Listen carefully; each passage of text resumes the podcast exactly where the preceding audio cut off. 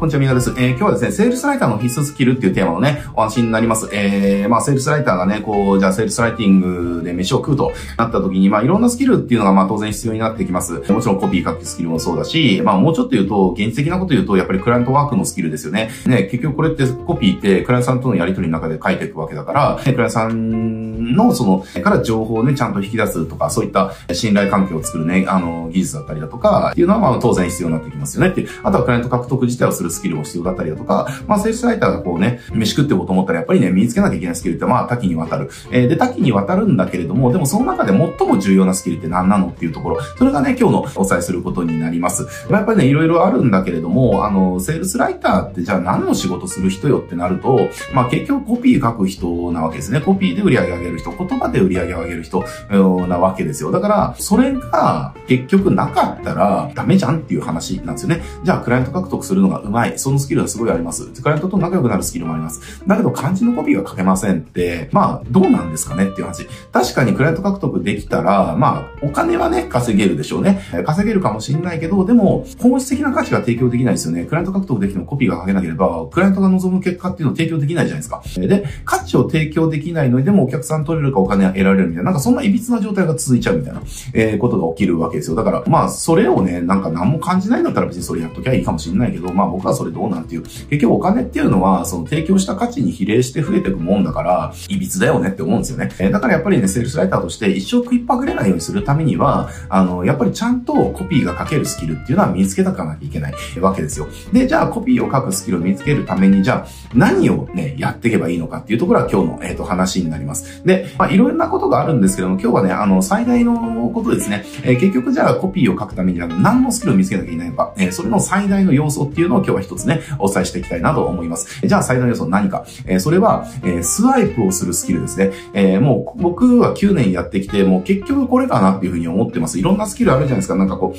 えスキル上げるためにじゃあ写経するだとか、なんだろうな、じゃあなんか心理学を学ぶだとか、じゃあなんかこうコピーのね、なんかそのライティングテクニックを学ぶ、身につけるだとかね。えなんかいろいろあると思うんですけれども、結局は僕は、あの、スワイプを正しくスワイプするスキルを身につけることが最もいいコピーを書くための必要なスキルだと僕は思ってます。えー、なぜか。なぜなら、そもそもコピーっていうのはオリジナルで書かないわけですよ。まあ、オリジナル書いて、書いちゃね、あの、やっぱりあんまり売れるコピーって書けないから、まあ、相当年数重ねた人になって初めて、だから手張りの理ですよね。オリジナルで書くっていうのは手張りの理の領域なので、おそらく多分20年と10年とか20年とかやって初めてその領域にたどり着けるのがセールスライティングの世界だと思います。えー、僕も未だにオリジナルで書くっていうことはほぼやりません。たまになんかぴったりのスワイプがどうしても見つからない時に自分の中である論理展開でコピーを書いたりしますけれども、でもほぼほぼ9割9分は、えー、やっぱりスワイプを使って書くっていうことを未だにやってますね。えー、未だにやってます。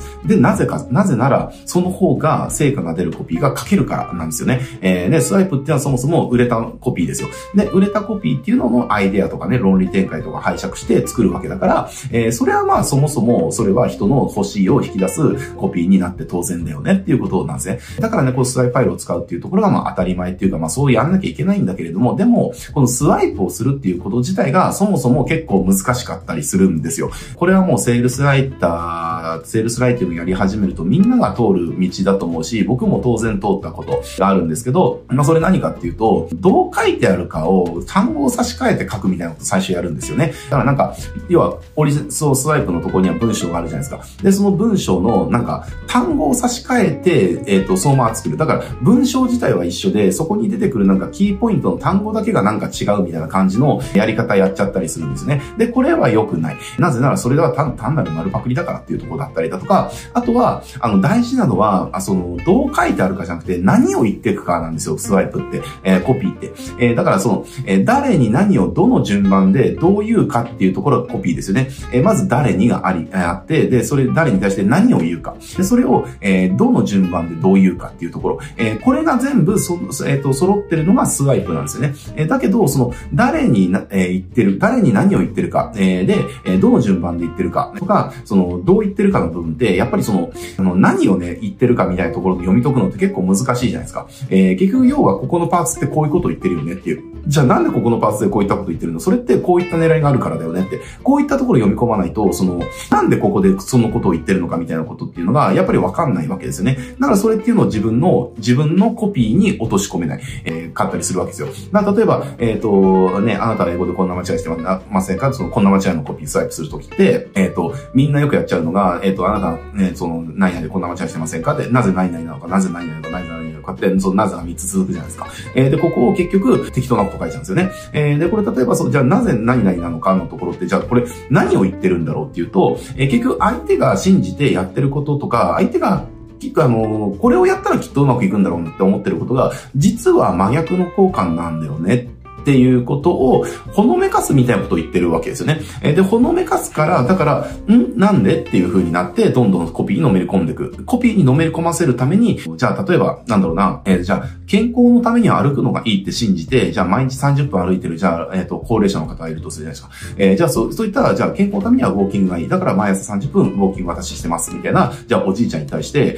えー、ね、あなたはウォーキングでこんな間違いしてませんかみたいなこと言われたら、ん？っていう風になりますよね。で、その後に、えー、じゃあ、なぜ、えー早朝30分のウォーキングが、えー、ね、将来自分の足で歩けなくなる原因を作ってしまうのか、あなたは、えー、その理由を知ってますかと言われたら、えっていう風になりますよねっていう。え、なぜ、えっ、ー、と、じゃあウォーキングをする人としない人、えー、が80歳になった時に、ウォーキングをしない人の方が、えー、健康的な生活を送れてるのか、その事実はあなたは知ってましたか？みたいな、そういう感じのこと言ってくるんですね。だけどなんかみんな、あの、何書いてるかっていうとね、なぜあなたはウォーキング、あなんで、えっ、ー、と、あなたはウォーキングこんな間違いしてませんか？っていう、えっ、ー、と、なぜウォーキングよりも、えっ、と、サイクリングの方が健康にいいのかあなたは知ってますか？みたいなのを書くんですね。なんかこれ要は何を言うかを、ま、間違えちゃってるんですよね？っていう。だからうまくスワイプできない。だから何を言うかっていうところっていうのが理解できないとスワイプって正しくできないんだけれども、えー、でもやっぱりそこって最初経験が浅いうちって読み解けないから、あの、だからどう言ってるかの部分で穴埋めで作っちゃうということをやっちゃうわけですね。えー、これだと結局今みたいな間違いを犯しちゃうわけですよ。だからね、このスワイプするっていうこと自体はそもそも難しいんだけれども、だからこそこのスワイプっていうところを正しく使えるかどうかっていうところで全然変わってくるんで、だからみんなスワイプファイル使ってると思うんで、なんかスワイプしてコピー書いてると思うんですよ。広告作ると思うんです。えー、だけど、それがうまく真似できんってなないと、そもそも売れた、売れたスワイプを使って真似してこうコピー書いても、箸にも棒にも引っかからないコピーが出来上がりますよっていうことです。じゃあなんでそんなことが起きるのか。それはどういうかの部分を真似しちゃってるか。何を言ってるか。っていうところを真似せずに、どういうかの部分を単語の差し替えで、えー、書くから、だから、売れたスワイプをスワイプしても売れないコピーが出来上がるっていうことが起きると。えー、これ多分ね、みんな経験してるんですよ。これなんかスワイプ、スワイプファイル使ってコピー書いてやったけど全然売れないじゃんみたいなことみんな経験すると思うんですね。それはなんで起きるのかっていうと、今のことが原因ですっていうとこですね。えー、だから、その使ってるスワイプとか自体が、まあそもそも売れない、売れてないスワイプ選んじゃったらそれはもうダメですよ。それ売れてないものを忠実にスワイプしたら、それは当然売れないコピーが出来上がる。それは当然なんだけど、売れたたいを真似してるのになんで売れないのかっていうのは、もう、ここが原因なわけですね。要は、何を言うかのところの、その意図を言う、あの、わからずに、なんとなくこんな感じのこと書いてあるから、こんな感じのこと書いててもいいのかな、みたいな、そう、どういうかの部分ばっか真似しちゃうから、だからなんか変なコピーが出来上がるっていうところですね。えー、なのでね、このスワイプするっていうところ、ここがやっぱりちゃんと身につくと、その、売れたものを、要は、うまくね、真似することができるから、えー、それはうまくいくコピーが出来上がりますよっていう。だけど、これ自体が結構難難しい。結構難しいの、で、なので、スワイプをね、こう、パクるスキル、真似するスキルっていうのは、どうやって身につけるかっていうと、スワイプをちゃんと読み解くっていうね、どんな意図があってそれを言ってるのこのパーツは、なんでこれを言ってるのか。ここにはどんな意図があるのかっていうね、えー、そこを読み解く訓練っていうのをコピーを見るときにやっていくと、そのスワイプの見方っていうのがそもそも変わってきたりするんでね、えー、ぜひぜひそういうなんかあの、訓練っていうのをやってほしいなって思いますね。なんかね、これ、そのセールスライティングを教えるしてる人たちって、これ言わないですよ。なんかみんな写経やれ、写経やれ言うかもしんないけど、じゃあ、写経やってどんだけの人がコピー書けるようになったのって言ったらほとんどいないと思うんですよねっていう感じ。僕の周りでもなんか写経のなんかサークルみたいなの作ってやってる人いますけれども、じゃあそこにいる人たちがどんだけのコピー書けるようになったのっていうと、んっていうレベルだったりするわけですよ。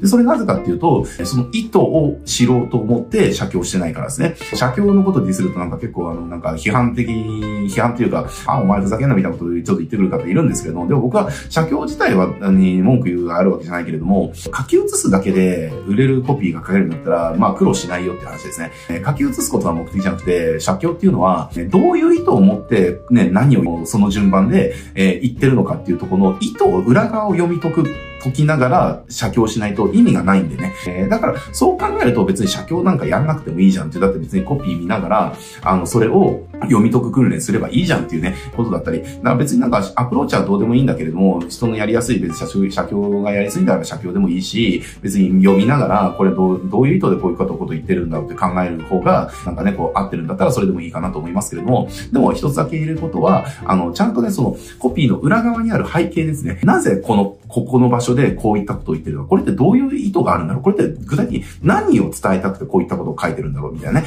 えー、っていうところを読み解きながら、それ、あ、だからこういう論理展開でこういったことを言ってるのかっていう、そこが自分の中で分かると、そのスワイプっていうのは結構うまくスワイプできるようになりますよっていうところですね。えー、まあそんな感じでやっぱりね、スワイプが正しく使えるか使えないかで、やっぱりライターのそのコピーのね、良し悪しって結構変わってきちゃいますんでね、ぜひぜひ小手先のなんかライティングテクニックとか、なんかの心理テクニックとか、そんなことを学ぶんじゃなくて、ちゃんとスワイプをね、あの、活用するっていう、そこのね、テクニックを見つけてもらいたいなっていうふうに、えー、思います。